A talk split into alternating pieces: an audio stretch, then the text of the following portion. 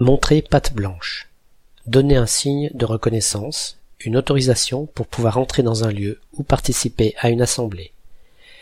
Il paraît que le mot patte vient de l'illyrien, groupe de langues parlées par un peuple qui vivait à l'Antiquité dans une zone située entre la côte d'Almat, en Croatie actuelle, et les régions côtières de l'Albanie.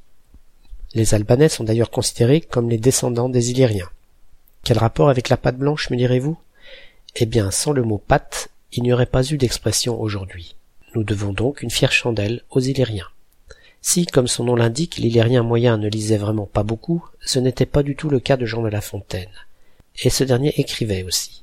C'est d'ailleurs encore lui qui a popularisé cette expression dans le loup, la chèvre et le chevreau, dans laquelle la patte blanche, c'est celle que le chevreau, laissé seul à la maison par sa mère, qui a les pattes blanches, demande au visiteur le loup de montrer s'il veut se faire ouvrir.